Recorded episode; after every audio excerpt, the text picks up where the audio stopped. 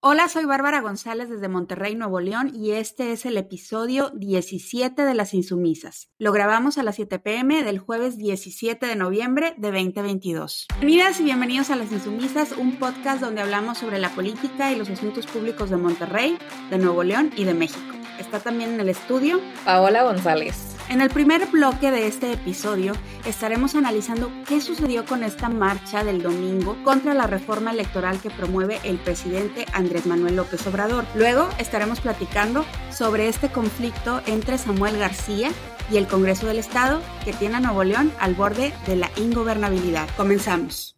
Bueno, Bárbara, el domingo 13 de noviembre distintos actores y la ciudadanía marcharon en contra de la reforma electoral. En la Ciudad de México, más o menos se congregaron 60 mil personas, mientras que en Nuevo León lo hicieron cerca de 30 mil. Con consignas recicladas, muchas de las marchas feministas y la presencia de personajes como Vicente Fox, Lorenzo Córdoba, Luis Donaldo Colosio y compañía, principalmente voceros de la oposición, un sector de la opinión pública manifestó la inconformidad con esta nueva disposición hecha por el presidente de la República, ¿Qué podría ser la afrenta final de Andrés Manuel contra el INE de pasar esta reforma? La reforma electoral ha sido duramente criticada debido a la elección directa de los consejeros y por el hecho de que ahora el padrón electoral podría quedar en manos de quién, no lo sabemos. Ya en ocasiones anteriores, el Poder Ejecutivo ha solicitado que les sea enviado este padrón electoral. El INE, eh, por supuesto, se ha negado, como lo había hecho ante solicitudes similares de los gobiernos de Felipe Calderón y de Enrique Peña Nieto. Sin embargo, parte del padrón electoral es revelada a los partidos políticos en cada elección.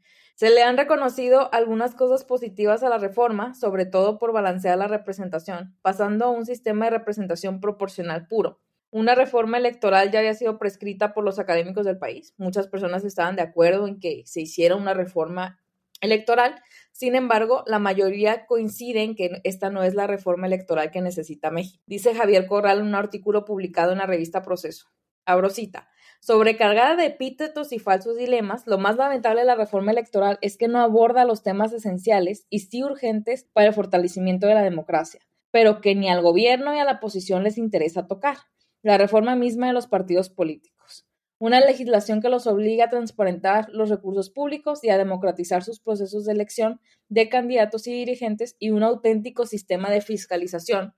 Cierro cita, esto principalmente para poner un alto al gasto excesivo y al financiamiento ilegal de los partidos políticos. Coincido con él en el sentido en que ni a la oposición ni al gobierno les interesa el fortalecimiento de la democracia.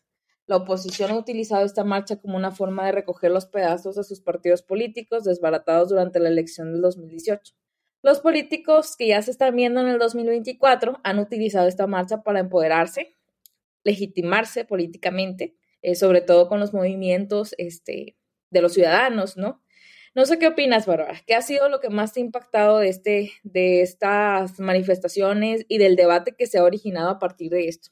Pues Paola, varias cosas. Eh, fíjate que a mí me tocó aquí en Monterrey, eh, estaba yo desayunando allá en el barrio antiguo y me tocó ver, eh, ya cuando salía, parte de, la marcha aquí en Monterrey. No vi a, los políticos, sé que hubo políticos de aquí que participaron en la marcha, vi que había mucha, mucha gente, una marcha bastante concurrida. Y, y, bueno, al menos lo que yo vi aquí en, en, Monterrey, y creo que también es algo que aplicaría para el resto de las marchas, la más concurrida obviamente en la Ciudad de México, que ahí hay una guerra de cifras, ¿no? Porque salió Martí Batres a decir que creo que eran 12 mil quienes asistieron y luego ellos dijeron que eran 200 mil y luego por ahí otra persona dijo que medio millón. Hay una guerra de cifras. Lo que no creo es que sea la cifra que apuntó Martí Batres y me parece pues muy sintomático de la reacción del gobierno de no querer ver lo que está sucediendo, el disminuir en esa medida el número de asistentes, que es algo que toda la vida hacía el PRI. Cuando salía a la izquierda a marchar, el PRI decía, no vino nadie, ¿no? Y bajaba los números. Y eso es exactamente lo que están haciendo ellos. Lo que yo vi es que fue una expresión de descontento. Efectivamente, como tú dices, hubo políticos también en la marcha en la Ciudad de México, pero fue mucha clase media también, mucha. Y a mí me parece que desestimar ese descontento frente a una reforma que está promoviendo el presidente, pues es un error. Es un error para Morena y creo que les puede costar bastante caro, sobre todo en la Ciudad de México. Yo pienso que a partir de los resultados electorales de la elección intermedia, la Ciudad de México está en riesgo y que bien podría ser eh, la primera ocasión desde que llegó Cuauhtémoc Cárdenas a la jefatura de gobierno en que está en riesgo para la izquierda de la Ciudad de México. Eso por un lado. ahorita que estabas comentando lo de desestimar las cifras, eh, a mí me sorprende mucho por aquí, sobre todo aquí en Nuevo León, por ejemplo, con las marchas feministas. Oh, sí. Cuando fue la marcha de Devani dijeron, no, pues ah, fueron seis mil personas, ¿no? Y a mí, y viendo las fotos de esta marcha, yo dije, a ver, si fueron seis mil personas a la de Devani, pues, o sea, se me hace que esta eh, tenía la misma cantidad de, de personas. Entonces, sí, o sea, es una cuestión de manejar las cifras para eh, acomodar a los intereses políticos. No, no me acuerdo, creo que Claudia Sheinbaum había dicho que habían ido 12 mil personas a la marcha. Sí. Y luego salió Andrés Manuel para decir, ah, pues habían eh, 60 mil personas y luego Sheinbaum de que lo corroboró después. O sea, Entonces ahí se hicieron bolas con las cifras. Así sí, Sí, sí, no, este juego de las cifras fue realmente cómico y es un juego que también se vio en redes sociales, ¿no? Estuvo en la marcha en, la, en las calles, pero también en las redes sociales, sobre todo en Twitter, había toda la red AMLO que estaba ahí, como estamos en contra de la marcha, criticando la marcha, etcétera. Y ahora, pues, AMLO anunció que él también quiere hacer su marcha y que va a llevar a, más personas. A mí, es, en la, es la misma fecha, la marcha que va a ser. Que una eh, marcha feminista. Sí. Sí, no, terrible, terrible. Además, como leí por ahí en un tuit que me pareció, oye, a ver, una marcha organizada desde el poder no se llama marcha, se llama un desfile, o sea, es otra cosa. Eh, creo que es un error estar desestimando, un descontento, un rechazo ante lo que se ve que es un arrebato por parte de la presidencia, por parte de Morena, a lo que es la, la autonomía del INE. Creo que hay una herida que no ha sanado aquí en México respecto a, cómo se organizan las elecciones y que para mucha gente pues aún es reciente cuando las elecciones las organizaba el PRI y el PRI era quien contaba los votos y el PRI era quien se asignaba las victorias, la Secretaría de Gobernación, exactamente. Es una herida que no ha sanado, está todavía muy reciente eso. Y también otra cosa que nos demostró, y eso también, Paula, se ve en las encuestas, el INE tiene mucho prestigio. Hemos visto en estos años que ha habido un ataque por parte del presidente, por parte del partido en el gobierno contra el INE, ¿no? Y hay muchas cosas criticables también el INE, pero cuando le preguntan a la gente, así como la gente aprueba a López Obrador, la gente aprueba al INE, la gente quiere cuidar al INE. Y entonces se están enfrentando también a eso, en que hay gente dispuesta a salir a la calle para defender al, INE. O tú me vas a decir que salieron para acompañar a Margarita Zavala o Osorio Chongo, alguno de estos líderes. No, yo no pienso que hayan ido por esa convocatoria. Yo creo que la gente que asistió por su propio pie es porque quiere cuidar al INE y no quiere que el, que el INE pierda su autonomía. ¿Tú qué piensas? Yo creo que fue así como eh, te soportamos todo esto, Andrés Manuel, pero esto no. Hasta aquí no. sí, yo vi esta marcha como la marcha de la decepción, o sea, la marcha de, ok, hasta aquí, de que no, no vamos a permitir ningún paso más allá. Creo que pudo haber habido una mayor convocatoria, digamos, en contra de la reforma electoral si no se hubieran presentado estos impresentables de la política. Creo que muchas personas se debatieron ahí entre que estaban en contra de la reforma electoral y, no, no acudieron por el hecho de que estaban estas, estos políticos que se querían aprovechar. Yo vengo de los movimientos feministas. En los movimientos feministas es no voy a ir porque va a ir esta colectiva que tiene esta ideología distinta a la mía. Hay una división ahí. No está canalizada totalmente en la marcha el descontento social que hay, también esta dislocación política que hay de los sectores, digamos, de clase media con Andrés Manuel, o sea, con el, con el gobierno de Morena. Sí, yo también creo que es mayor el, descontento a lo que a lo que vimos en la marcha definitivamente. Pero fíjate, el gobierno y Morena, eh, pues pues intentaron usar eso que estás diciendo para que la gente que aún sí se sentía atraída por esta convocatoria, ¿no? De ir a defender al INE, o sea, que, que sí consideran que esto es algo que, que, ellos quieran hacer, el hecho de decirles, sí, pero vas a marchar con este impresentable, este impresentable, y como que ellos jugaron a eso también como para bajar los números de la marcha. Pero tienes razón, el descontento sigue ahí y, y esta parte de la sociedad está diciendo, no quiero que toques al INE y no quiero que el gobierno organice las elecciones. Claro. Oye, Bárbara, ¿y qué te pareció la presencia de Luis Donaldo Colosio allá en la Ciudad de México? ¿Por qué se fue allá y no marchó aquí en Nuevo León? sí, y además, bueno, venían de sus vacaciones, o sea, estuvieron allá, no lo platicamos aquí en el podcast, pero estuvieron Samuel García y Luis Donaldo Colosio estuvieron de vacaciones en Egipto, fueron a la COP27 no iban a hacer ninguna presentación importante ni nada. De hecho, mostraron una foto en donde ellos aparecen ahí con unos gafetes, pues, de oyentes. Y bueno, regresa a tiempo Luis Donaldo Colosio para la marcha, pero sorpresa, no marcha en la ciudad de Monterrey. Lo vemos en unas fotografías marchando con Emilio Álvarez y Casa y con Agustín Basabe en la Ciudad de México. Y a mí me llamó bastante la atención porque dije, si ya está dispuesto a declararse como un político que está a favor de esta protesta, ¿no? Y dice, yo defiendo al INE, pues ¿por qué no salir en Monterrey? Aquí también hubo una marcha y fue muchísima gente. Y yo pienso que la respuesta es que tuvo miedo, porque pues tuvo miedo, es un político que cuida muchísimo su imagen y no quiso enfrentarse al riesgo de que hubiera algún reclamo de las mismas personas que pues son sus, jefes, ¿no? Aquí en el municipio la gente que marchó.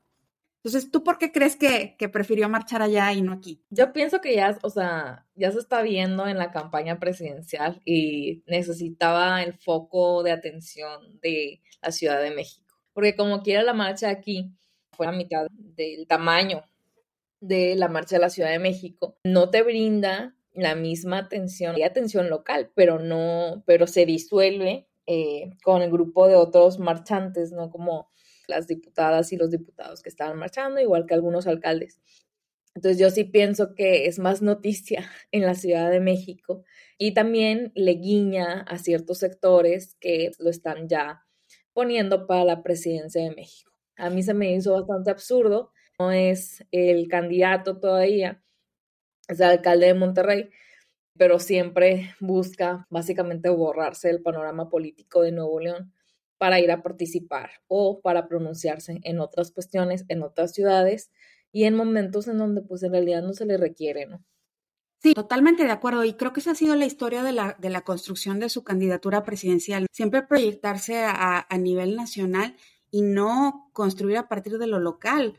O sea, aquí más que nada ha sido un alcalde ausente. Así es. Y bueno, vamos a ver qué surge de esta marcha. Yo creo que cada día va a crecer más, sobre todo si pasa la reforma electoral, el descontento hacia el gobierno actual, eh, el gobierno federal. Y pues por supuesto que vamos a ver otras formas de canalización de esta, de esta eh, disconformidad que no fue canalizada durante las marchas que vimos el domingo.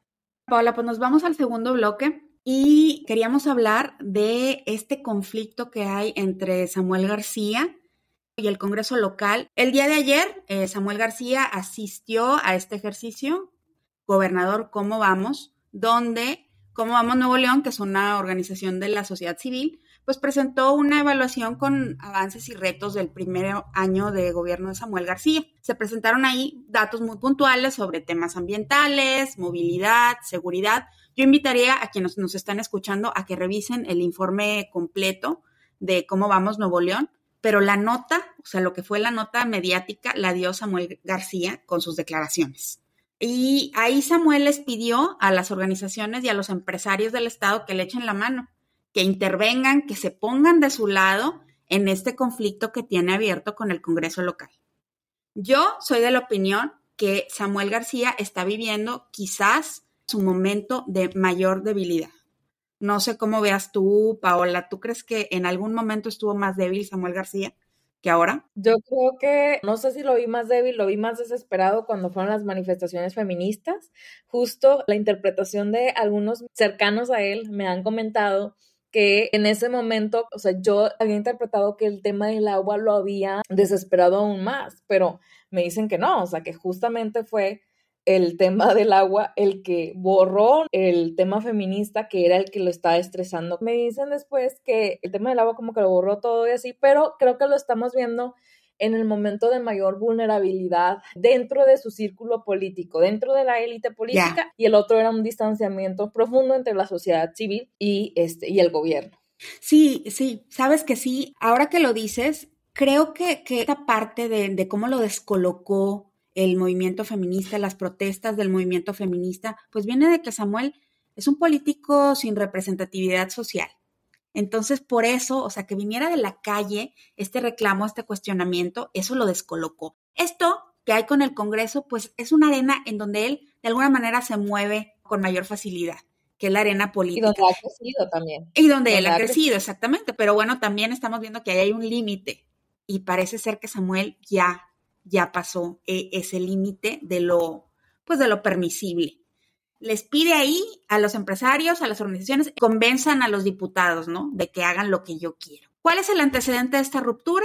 Pues que Samuel vetó a Adrián de la Garza, exalcalde de Monterrey, ex candidato al gobierno del estado, en este proceso abierto para elegir a un nuevo fiscal, después de que se dice que había pactado con el PRI y el PAN la salida del anterior fiscal, Gustavo Adolfo Guerrero, y la aprobación de las reformas a la Constitución a cambio de dejar transitar la candidatura de Adrián de la Garza a la fiscalía. En el estira y afloja, el gobierno de Samuel decide retenerle recursos a municipios gobernados por los partidos de la oposición para que, también se dice, presionaran a los diputados locales de sus partidos. Y entonces viene también un rompimiento con los alcaldes. Un grupo de alcaldes de Morena, del PAN, del PRI, anuncian su salida de la mesa de coordinación metropolitana donde ellos se sientan para acordar con el gobierno de Samuel y anuncian denuncias penales contra funcionarios del SAT estatal.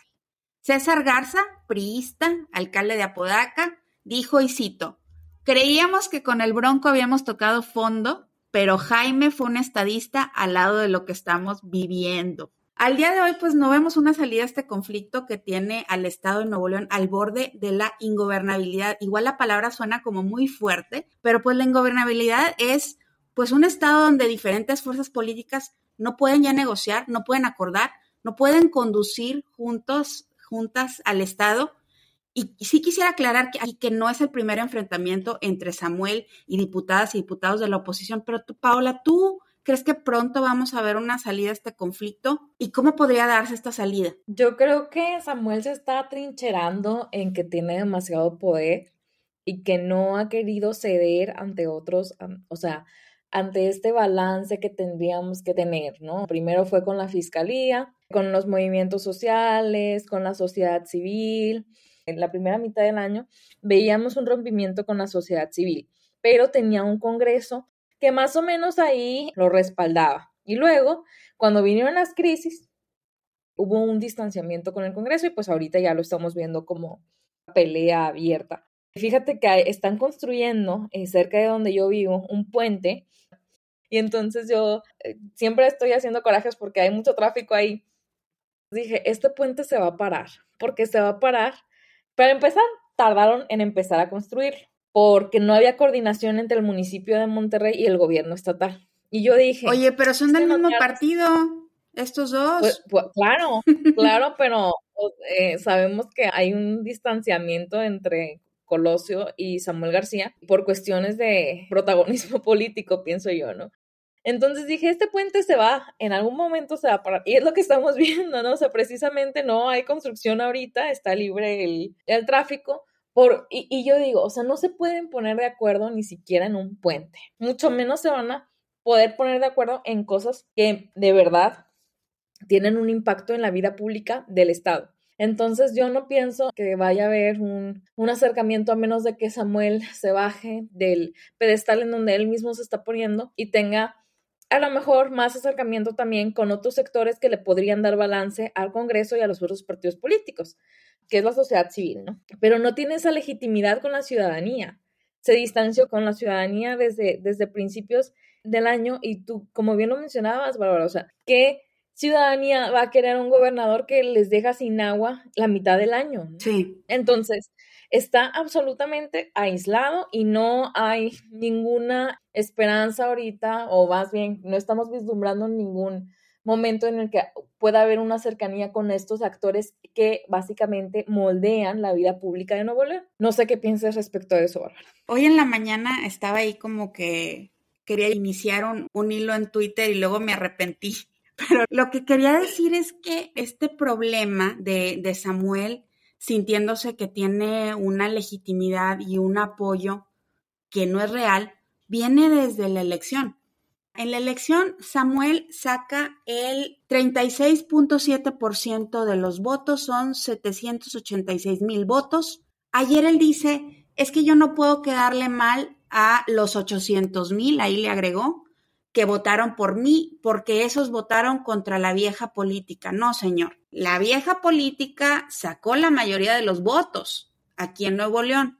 O sea, los otros partidos, PAN, PRI, Morena, juntos sacaron más votos que Samuel. Entonces, más personas votaron por esa, entre comillas, vieja política. Y él nunca lo asumió, que no tenía a la mayoría con él.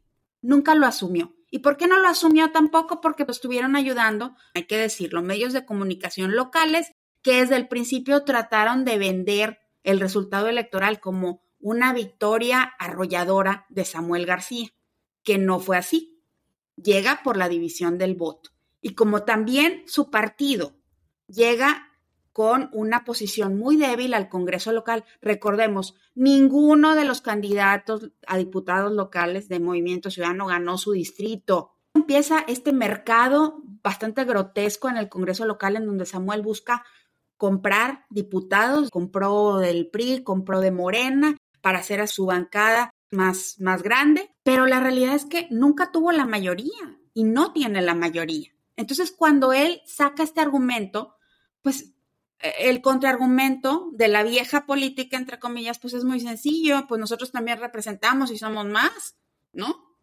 Entonces, nunca hizo esa lectura de que él estaba obligado a pactar, él no podía llegar y decir, tengo toda la legitimidad, tengo el apoyo. No, señor, fue dividido y él tendría que haberlo asumido y asumir pues otra postura para convencer, para persuadir, para negociar. No lo ha hecho.